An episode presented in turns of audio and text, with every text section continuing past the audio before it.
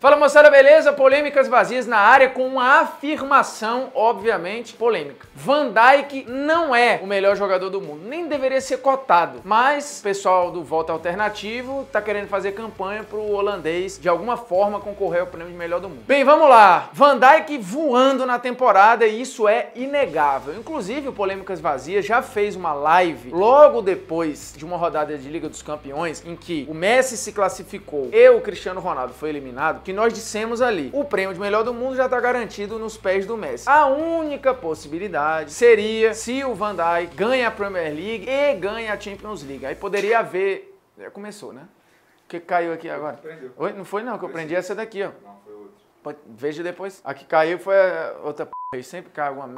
E aí ia ter gente fazendo campanha ali pro Van Dijk entrar, porque estamos vivendo um momento de como encheram o saco do monopólio Messi Cristiano Ronaldo, a galera vai arrumando gente pra concorrer a prêmio de melhor do mundo. A verdade é essa, tanto que na última temporada fizeram a bizarrice de dar o prêmio de melhor do mundo pro Modric. Não só o prêmio de melhor do mundo, ele ganhou todos os prêmios, a melhor da Europa, bola de ouro, tudo que você imaginar, o Modric ganhou. É compreensível? É compreensível. Tudo vai ter contexto. Tudo na vida tem explicação. Aprenda esta lição filosófica. Se você for atrás, tudo tem porquê. Óbvio que teve um porquê do Modric ganhar o prêmio de melhor do mundo. É óbvio que se o Van Dijk concorrer e ganhar também vai ter um porquê. Porém, é um porquê medonho e errado. Não há nenhuma dúvida de que o Van Dijk é um dos pilares de um Liverpool altamente competitivo, de um Liverpool divertido, de um Liverpool que brigou até a última rodada pelo título da Premier League e que vai decidir a Liga dos Campeões da Europa. A essa altura do campeonato, você pode estar vendo esse vídeo depois da final da Champions. Então, o Van Dijk já pode ser campeão da Champions ou pode não ser campeão da Champions porque o Tottenham ganhou a Champions. Só que o meu ponto é, independe de ganhar ou não a Champions, o Van Dijk não pode ser eleito o melhor do mundo. Desculpa, não dá. E aí você pensa, poxa, Bruno, mas como é que pode? Ele foi eleito o melhor da Premier League. Ok, foi eleito o melhor da Premier League. Porém, não é nenhuma votação unânime, porque lembremos aqui, há, há vários prêmios de melhor da Premier League. Há o prêmio oficial, que ele ganhou. Tem o prêmio só dado pelos jogadores, que ele também ganhou. E tem o prêmio, por exemplo, lá da Associação de Jornalistas, né? E aí não foi ele que ganhou. Quem ganhou foi o Sterling. E se a gente for olhar em vários jornais, por exemplo, o The Independent fez lá a sua votação. Só um dos especialistas ouvidos votou no Van Dijk. A maioria votou no Bernardo Silva, que inclusive perdeu o prêmio de melhor da Premier League, o prêmio oficial, justamente para o Van Dijk. Muita gente votou no Sterling, teve gente votando no Agüero. Então você tem discussão na Premier League de quem foi o melhor jogador. Quanto mais para prêmio de melhor do mundo. Agora, não há discussão de quem foi o melhor da La Liga. Não há discussão de quem foi, por exemplo, o melhor jogador da Liga dos Campeões até a eliminação na semifinal do Barcelona. E não é possível que na cabeça das pessoas uma temporada inteira vá para a lata do lixo por conta de um jogo, por conta de uma eliminação. Porque o prêmio é da temporada. O prêmio não é da Champions. Porque se o prêmio fosse da Champions, você pega o melhor jogador da Champions. É um prêmio específico. O prêmio da temporada vai além da Champions. É claro que a Liga dos Campeões tem peso. Óbvio, ninguém é idiota. Tanto que os últimos eleitos como o melhor do mundo, todos ou foram campeões da Champions ou artilheiro da Champions. Alguma coisa na Champions o cara tinha que fazer. Isso aí não tem como. Ou fazia alguma coisa relevante na Champions ou não dá pra ganhar, certo? Então o Messi fez coisa relevante na Champions? Fez. Ele é o artilheiro da competição e vai terminar assim, porque com 12 gols ninguém pega mais o Messi. E até então ele era o melhor jogador disparadamente da competição. Disparadamente. Só que no segundo jogo contra o Liverpool, o Barcelona inteiro travou, inclusive ele que ainda criou uma chance ou outra, e o Barcelona caiu. Só que caiu com um detalhe. Naquelas duas partidas,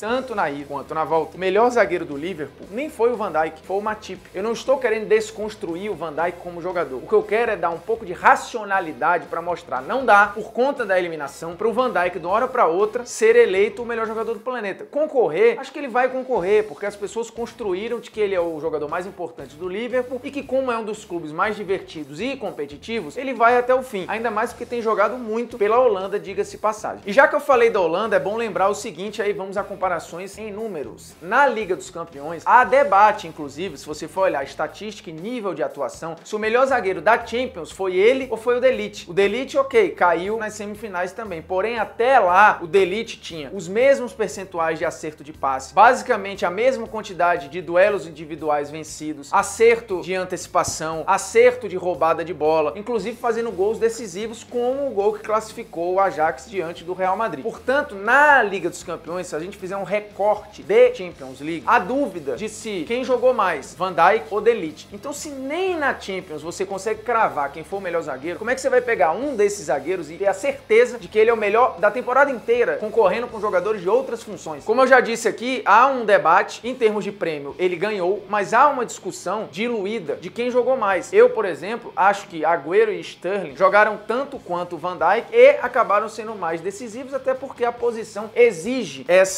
característica de ser decisivo. E o Agüero fez gols que colocaram o City e recolocaram o City na disputa, porque lembremos, o City já ficou bem atrás do Liverpool, bem atrás da disputa pelo título. No final foi encarreirando vitórias, muitas conseguidas por conta do Agüero e Sterling, e no final das contas o City terminou campeão. Aí você vai falar, poxa, mas o Liverpool, melhor defesa, só tomou 22 gols, 20 jogos sem tomar gol. É um negócio assustador. Mas, lembremos, nessa temporada, além do Matip ter jogado muito, o Arnold jogou uma barbaridade, o Robertson jogou uma barbaridade, e temos um elemento novo nesta defesa, que é um sustentáculo também desses clean sheets, como chama o futebol europeu, dos jogos sem tomar gol. Alisson, que chegou nesta temporada. Então não é só o Van Dijk responsável por toda a produção e toda a segurança defensiva do Liverpool, ok? Você tem todo um conjunto ali. Agora, não há dúvida que o grande responsável por todo o ofensivo que construiu o Barcelona, por exemplo, é o Messi. Portanto, ele pegou um time que não estava nem melhor nem pior do que na temporada passada, estava a mesma coisa. Agora, ele puxou todo mundo para cima ao ponto de levar o Barcelona onde levou. A títulos na temporada, a final da Copa do Rei, que o Barcelona é franco favorito, e a semifinal de Liga dos Campeões, onde o Barcelona era o grande favorito. Tudo o que aconteceu em torno do Barcelona foi por causa do Messi, a temporada mais influente dele desde 2012. Portanto, para mim não há sentido nenhum, por conta da eliminação, construir em torno do Van Dijk essa estátua de agora ter virado o melhor jogador do mundo, até porque se você tira o Van Dijk do Liverpool, ok, acho que o Liverpool não teria disputado nada do que disputou. Porém, em termos decisivos, você tem de novo o Salah sendo artilheiro da Premier League e o jogador mais decisivo em gols do Liverpool, junto de novo com o Mané. Eu não tenho nem dúvidas, se você tira Mané e Salah do time, não há nenhuma chance do Liverpool também disputar porra nenhuma. Como você não tem dúvida que se tirar o Messi do Barcelona, o Barcelona cai de produção de um time top de linha para um time bom, competitivo, mas que não vai ser favorito. Ah, e lembremos aqui, não foi a primeira vez que um zagueiro ganhou o prêmio oficial de melhor jogador da Premier League. Lá atrás, por exemplo, o Vidic ganhou por duas vezes, inclusive em duas temporadas que o Manchester chegou em decisão de Champions League, mas não ganhou. E ninguém cogitou Vidic para melhor do mundo. E olha que em uma dessas temporadas, o United na temporada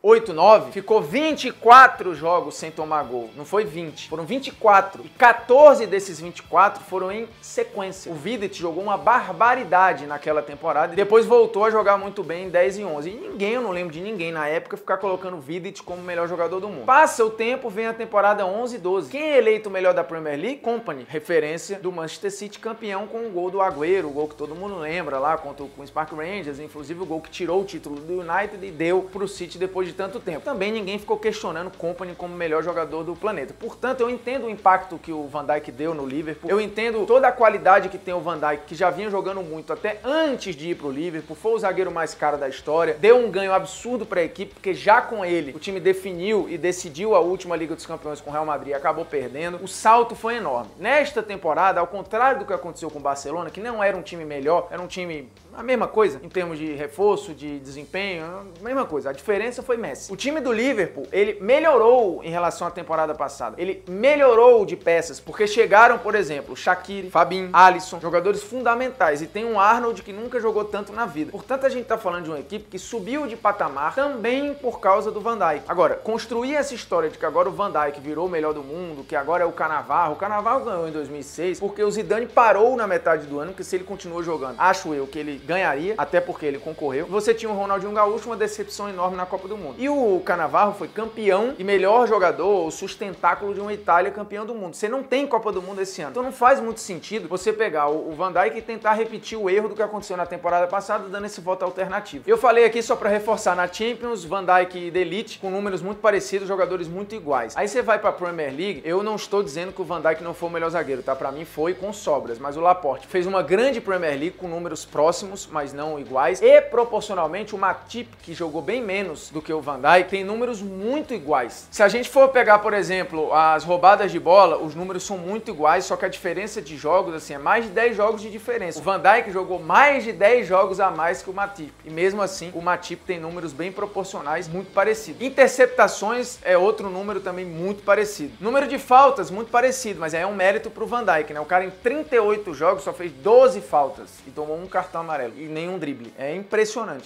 Isso sem contar as recuperações de bola, os duelos individuais vencidos, né, no mano a mano, e tem muito a ver com a história de não levar drible. Agora, repito, é um número bem parecido. Recuperações de bola são números muito parecidos, os duelos individuais também são muito parecidos e o percentual de acerto de passe também muito parecido, só com uma diferença relevante em número de jogo. O que eu tô querendo falar aqui só é que, beleza, a gente entra num consenso de que o Van Dijk foi o melhor zagueiro, de que ninguém jogou mais na zaga que o Van Dijk na temporada europeia. Mas há questionamentos, inclusive, se ele foi o melhor na Premier League, se ele foi o melhor zagueiro na própria Champions League, ou seja, não é unanimidade. Ao contrário do que se vê no Messi, por exemplo, que é uma unanimidade. E desculpa, aí é um conceito meu. Se você tem parecido jogadores em desempenho e as funções são zagueiro e atacante, por exemplo, eu vou sempre votar no atacante, porque esse cara vai decidir os jogos. Não adianta, então, assim, os caras ganharam quase a mesma coisa, jogaram muito bem e ganharam muitos prêmios e tal, mas este cara decidiu mais pro time dele. Então, ponto, para mim é um conceito. Você pode discordar, mas o meu conceito é esse. Só que não é nem parecido, né? O desempenho do Messi na temporada tá aqui, o do Van Dijk tá aqui. Aí você pode falar que é muito cruel. Poxa, mas aí o zagueiro nunca vai ganhar. Vai, volta e meia vai, mas tem que ser um negócio muito estratosférico, mas muito fora da curva. Por exemplo, um Sérgio Ramos na vida, que mete gol numa reta final de Champions o tempo inteiro, que tem um percentual de acerto de passe desse nível aí, de Van Dijk, assim, esse cara, um volta e meia você pode até questionar, porque assim, já meteu gol em final de Champions, gol mais de uma vez, né, em final de Champions, faz gol em semifinal, gol no mata-mata toda hora, enfim, é monstruoso. Aí beleza, porque ele tá entregando inclusive um bônus além da função. Mas no caso aqui do Van Dijk, ok, é um espetáculo de jogador, todo mundo queria no seu time, eu também queria, forma a melhor zaga do mundo na seleção da Holanda, ele e Delite, mas desculpa, como melhor do mundo é forçação de barra, assim, é você querer ser muito alternativo para sair do óbvio. E dessa vez não dá para sair do óbvio. E óbvio também não é nossa dica cultural, ó, Sunderland até a morte. É uma série documental no Netflix que mostra a tentativa do Sunderland de voltar à primeira divisão da Inglaterra, então você tem pressão de torcida, imagens raríssimas, debates internos no vestiário com diretoria, então assim, é um mergulho em um clube que poucas vezes foi visto e vale muito a pena, é muito bem produzido e tá aí no Netflix ao alcance de qualquer um.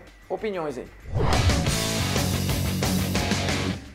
Recentemente, em entrevista ao Marca, o Agüero falou a seguinte frase: O bola de ouro tem de estar na final da Champions. Ele falou que é sim ou sim, não tem alternativa. Ou seja, para ele, o Messi, por exemplo, não deveria ganhar a bola de ouro, o que é um absurdo, né? Ele cravar que tem de estar na final da Champions. Alguns jogadores, inclusive Messi e Cristiano Ronaldo, já ganharam o prêmio de melhor do mundo sem muito questionamento, sem estarem na final da Liga dos Campeões. E em ano de Copa do Mundo, isso ainda fica mais complicado, né? O Griezmann poderia ganhar num ano em que ele foi campeão do mundo, da Copa do Mundo e campeão da Europa League. Ele não passou nem na primeira fase da Liga dos Campeões. Então, assim, o que o Agüero fala não se sustenta. E o nosso polêmica aleatória, hein? Sugestão da produção. Se for uma merda, eu não tenho culpa. Moicano ou topete? Qual é o corte mais legal? Tem vários tipos de moicano. Né? Tem o moicano radical e original, que é aquele moicano bem Neymar mesmo, raspar tudo aqui, meter um punk. E você tem o topete de várias formas, né? Inclusive, você pode até adequar um moicano com um topete, é possível. Só que o topete eu acho mais engomadinho, né? O moicano tem um traço de personalidade forte aí, de você ousar, de sair do lugar comum. Eu não uso nenhum nem outro, quer dizer, nem sei, né? Não dá, meu cabelo não permite esse tipo de, de ousadia. Mas nesse ponto eu vou ficar com o moicano, que acho que tem mais variações, mostra um lado da pessoa que é tipo, não tô ligando pra porra nenhuma, se eu vou sofrer bullying, se o pessoal vai zoar, eu vou pra dentro e foda-se. E o topete me remete muito assim a, tipo, gente que não quer sair do lugar da bolha, né? Da, da zona de conforto. Aí precisa de um gelzinho e tal, muito arrumadinho. Sim, é um preconceito danado aqui, mas é isso. O nosso produtor, inclusive, tem topete, pra deixar claro.